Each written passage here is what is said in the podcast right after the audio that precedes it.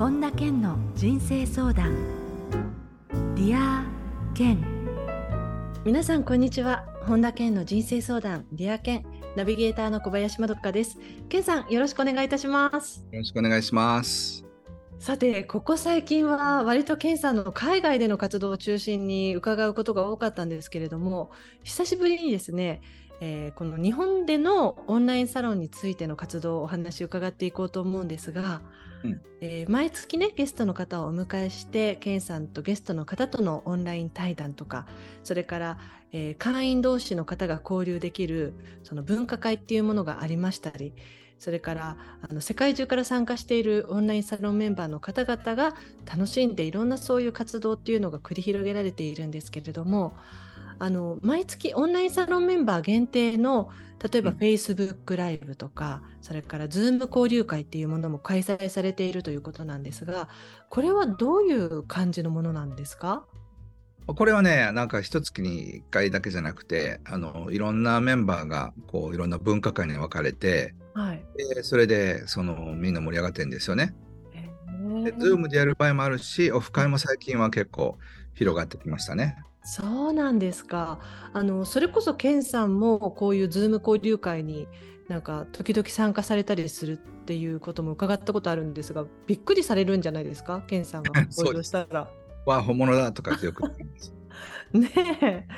あのどうでしょうか？こうオンラインサロンって改めてどういう方たちが参加しているのかそれからあの全体的にどんな雰囲気なのかっていうのをまだご存じない方のためにちょっとお話しいただきたいなっていうふうに思うんですけれども。うんうんうんまあ、あのよくディアケイのも出てきますけどなんか友達がいなかったけどここで初めて友達ができたとか、はいはい、っていう人たちもすごく多いし、ええ、どちらかというとちょっとシャイで恥ずかしがりっぽい感じの人がなんか来てる感じがありますよね。あそうですか。でまたそういう人たちがおのおのに仲良くなっていったりしてるわけですよね。そうそうそう。だからちょっと僕としては微笑ましいというか、えー、友達ができたりとか、なんか30代過ぎて親友ができると思いませんでしたっていうのはもうよく聞くし、あとね、サロンの中で結婚した人もいるんですよ。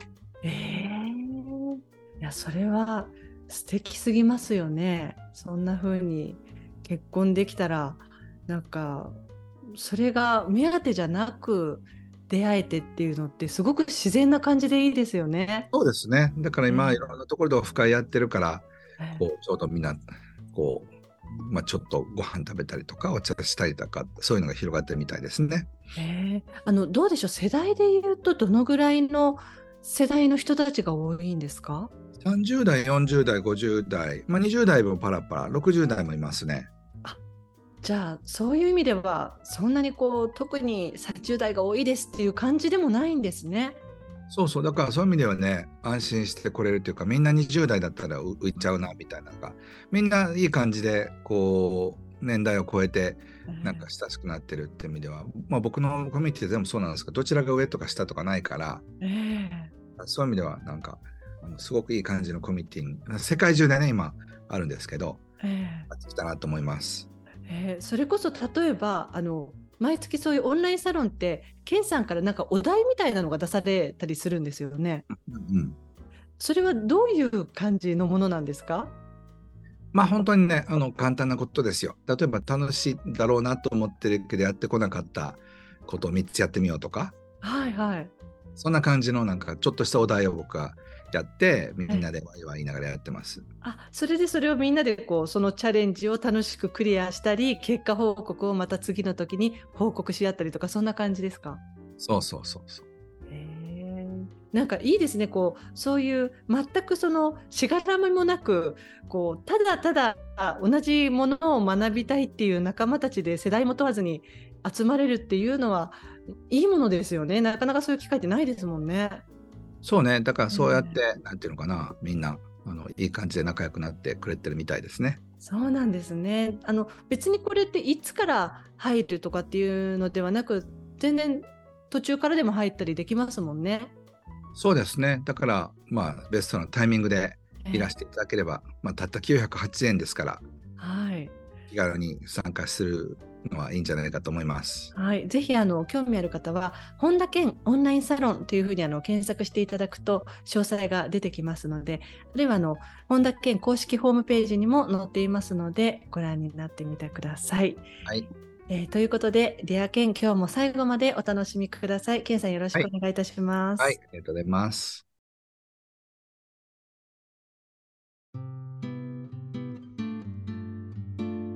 本田健の人生相談。 Dear 健。続いては人生相談のコーナーです。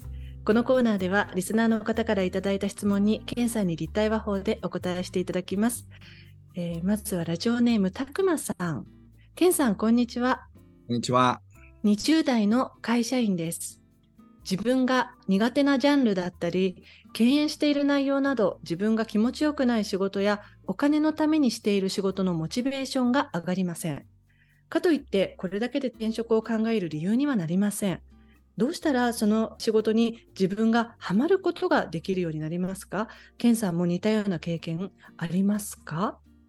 うん、そうですね。なので、やっぱりいろんなことやってみないと、本当にハマるかどうかって分かりませんよね。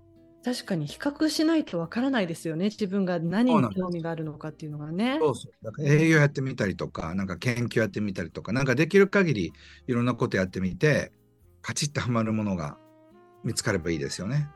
そうですね。ケンさうんんどうですか、このケンさんにも似たような経験ありますか？って言いますけれども、ないですかね、この自分が。ありますあります。やっぱり会計やってても違和感があって、あ、そっか。得意なんだけどもなんかこれを一生やりたいかっていうといやそんなことはないなみたいなんで悩みましたもんね。あ、でも得意ではあったわけですよね。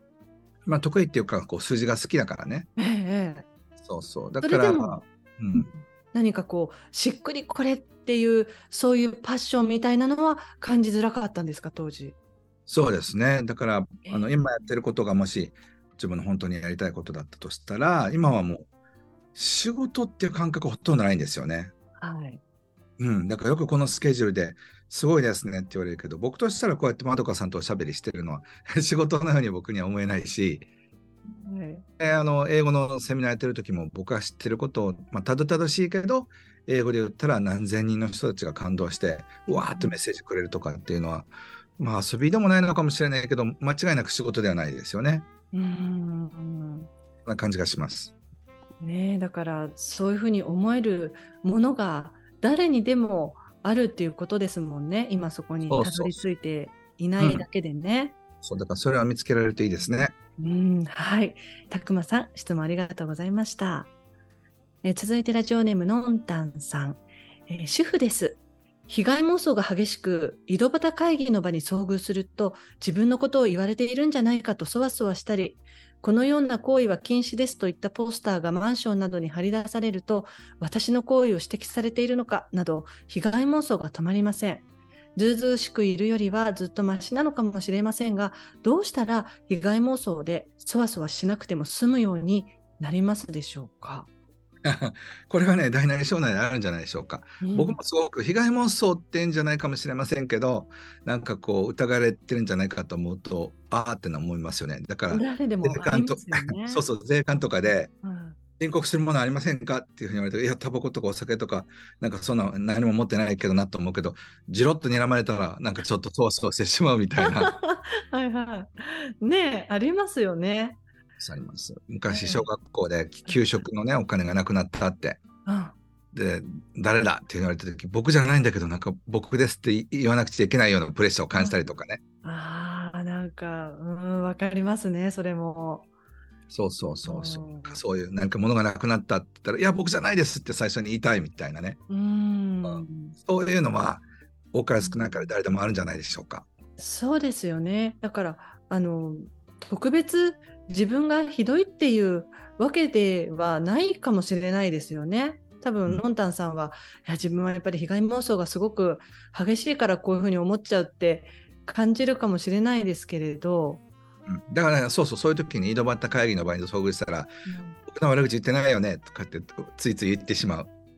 あ、でもそれ言えたらすごくいいですよね。言えたらいいけれど、言えないから心の中でぐるぐるしちゃったりそうそう。だから、ね。うん、だからそのポスターみたいね、このような攻撃禁止です。やってませんって言えばいいんじゃないですかね。その場で口にして。そう、私じゃありませんって言って言えば。うん。その場でね、言えるとすごく気が楽ですよね。ああ、そうですね。まあ、なかなかね、こう、いろんな人とのつながりがある中で生活しなきゃいけないっていうと、こういうことありますからね。なので、あなただけじゃありません。はい。ということで、のんたんさんからの質問でした。えー続いて、ラジオネーム、たけしさん。けんさん、こんにちは。こんにちは。思い込みが激しい人と付き合うことに疲れを感じます。うん私のことをこうだとまるで全てを知ったかのように決めつけ自分のことを棚に上げてガミガミ言われることがありますどうすれば身の回りの人の性格を変えることができるでしょうか？これ周りの性格は変えられないですよねケンさん 面白い。だからこのたけしさんも多分思い込みが激しいんだと思いますよ。ああすあの相手がそう決めつけてるっていうふうに決めつけちゃってるっていうことですか？そうそう。そしてあのどうすれば身の回りの人の性格を変えることができるでしょうかって質問してること自体がええ実は結構自分も思い込みが激しいかもと思った方がいいですね。そうですかねうん。そう。だからうん。思い込みが激しい人同士ってぶつかるんですよ。はい。だからこうだっていうふうに言われてそうかもねっていうふうに思えたらそんなに相手のことが嫌にならないはずですよ。うん、じゃあ相手を変えるのではなくまず自分から相手のことを受け入れてみるっていう感じですか、まあ受け入れるというよりははい、相手がなんでそういうことを言うのかっていうのを理解したらそこまで気にならなくなりますよね。うんうん、で例えば僕はすごくもう自分のことを決めつけてる人がねわーって言われたとしたら心の中で「惜しいちょっと外した」っていうようにしてるんですよ。はいはうん、なんかい。あの自分がこうだと思ったかもしれないけど全然とかね全然外れてるとかっていうふうにええしてます。あそうすると違うものですか？その自分の中での独り言だったとしても。そうそうそう。だから じゃあその本人はこうだっていうふうに来てるけど全然違うってことですよね。えええだからそういうふうにあの相手がそう見えたんだなっていうふうに思えばいいだけのことで。えうんうん。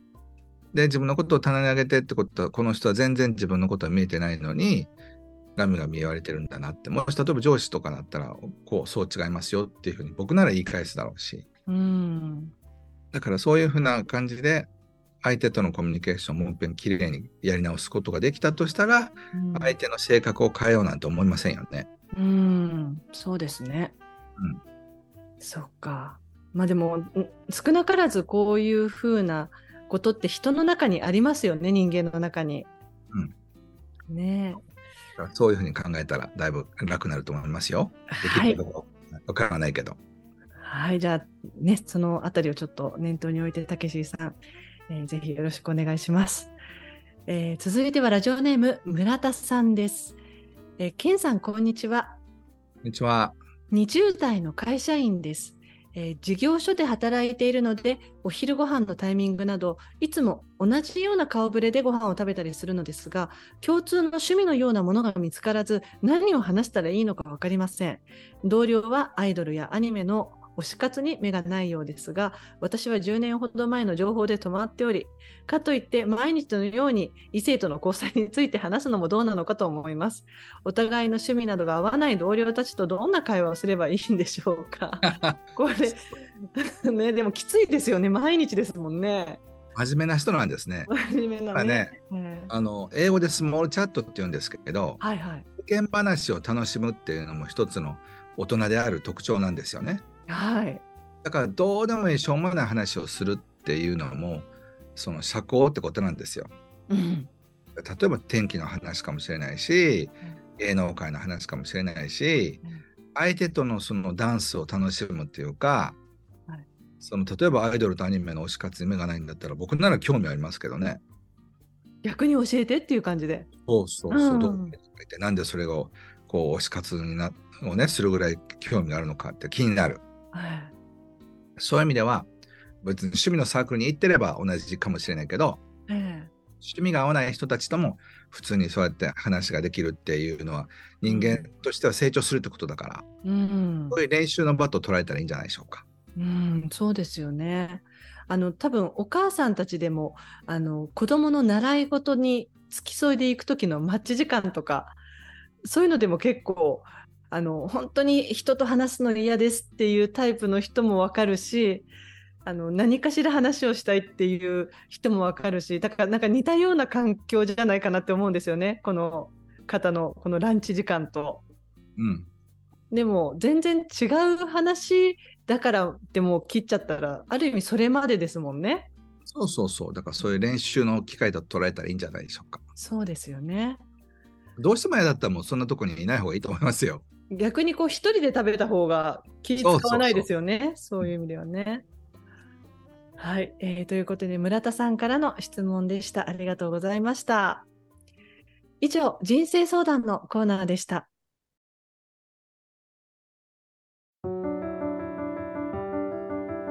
本田健の人生相談 Dear 健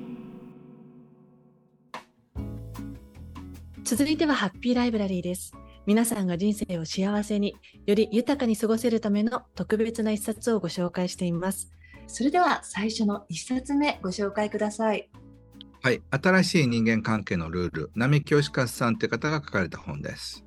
はい、えー、並木さんはね、健さん何度もお話をインタビューをされたりもしていますけれども、これはまた新しいこの時代に向けた人間関係のルールということなんですね。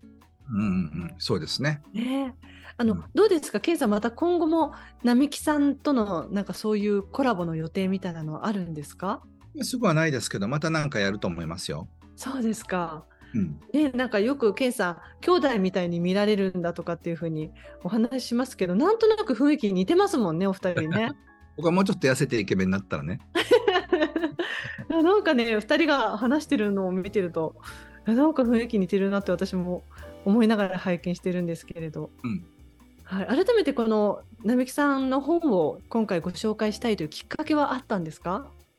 そうですね。あの、並木さんの本は出たら必ず読むようにしてるんですけど、これも本当に素晴らしい本だなと思います。ええはい、ということで皆さんぜひこの新しい人間関係のルールもチェックしてみてください。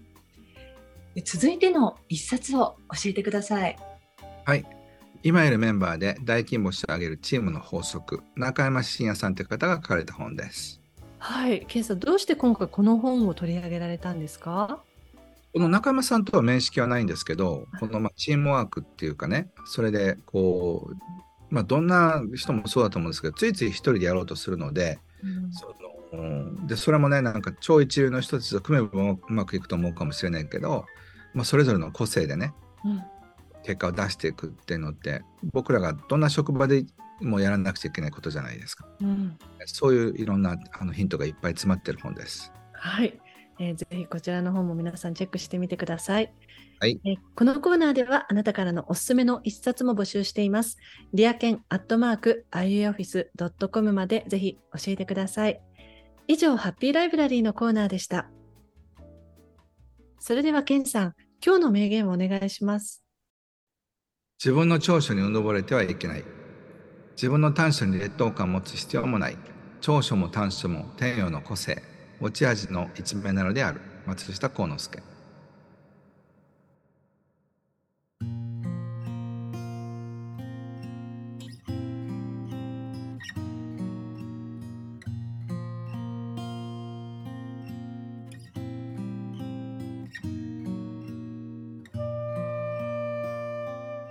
田健の人生相談、リア健いかがでしたでしょうか？あの、ちょっとこの最近オープニングエンディングでも、健さんのこれまでの活動についてのお話が多かったので、ちょっとここで思考を凝らしまして、あの、違う角度でお話伺いたいんですけれども、健さん、それこそ毎月、もうどこかしら海外に今行かれている生活を送っていると思うんですが、その中でも、あの、最近食べてて、あれ美味しかったなとか、まあ、確かにそのコペンハーゲンの時とかあのそれこそシンガポールでもなかなかこうタイトな時間なのでゆっくりその地元のものを食べるとか、ね、旅行ではないので違うと思うんですがその中でも海外でなんか美味しいものとの出会いみたいなのはありましたか？それ言い出すときりないんですけど、例えば最近の記憶だとチキンライス美味しかったですね、シンガポールの。シンガポールうんへえ。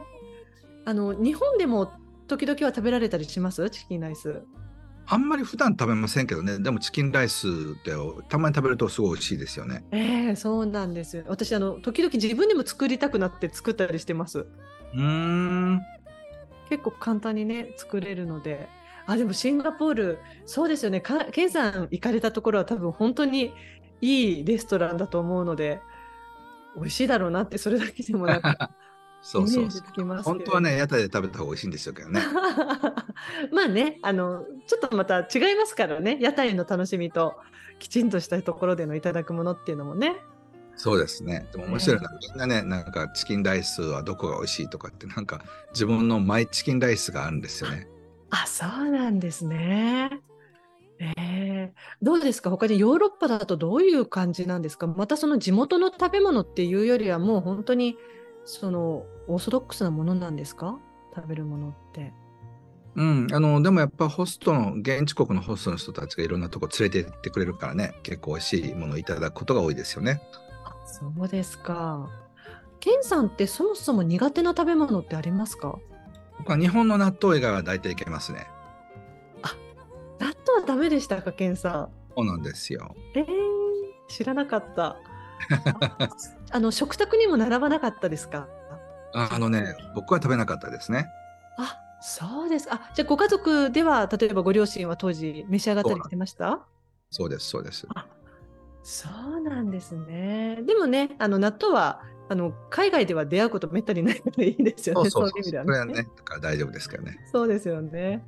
はい、じゃあまたね、これからも、えーそうすると、一番直近では、ケンさん、この今のこの収録の時点で行はいく場所決まっているところはどこですか、えーっと、今度はハワイが10月の末、そして11月の真ん中まで、そしてまた東南アジアに、えーっと12月に行きますね。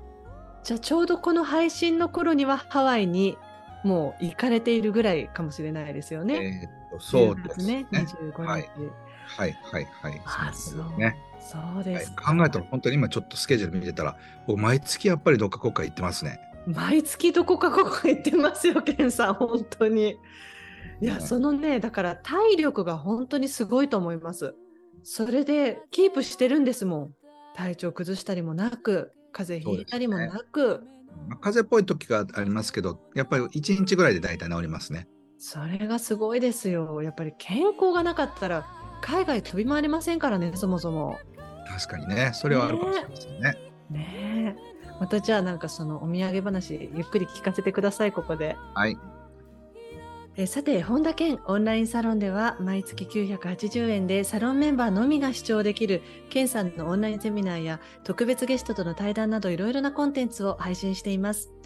毎月100円で600回以上のこの Dear Ken のバックナンバーが聞き放題の Dear Ken プレミアムがポッドキャストで好評配信中です。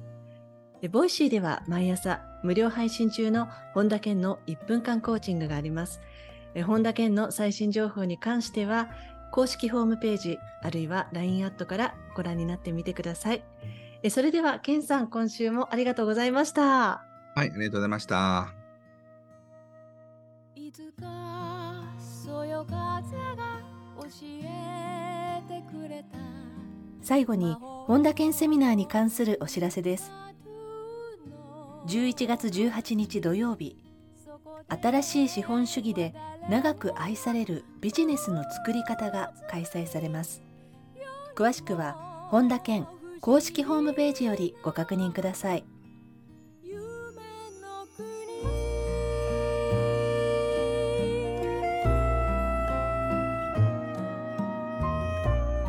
本田健の人生相談 Dear 健この番組は提供アイウェイオフィス。プロデュースキクタス早川洋平。制作ワルツ高知博桐原哲人。ナビゲーター小林まどかでお送りしました。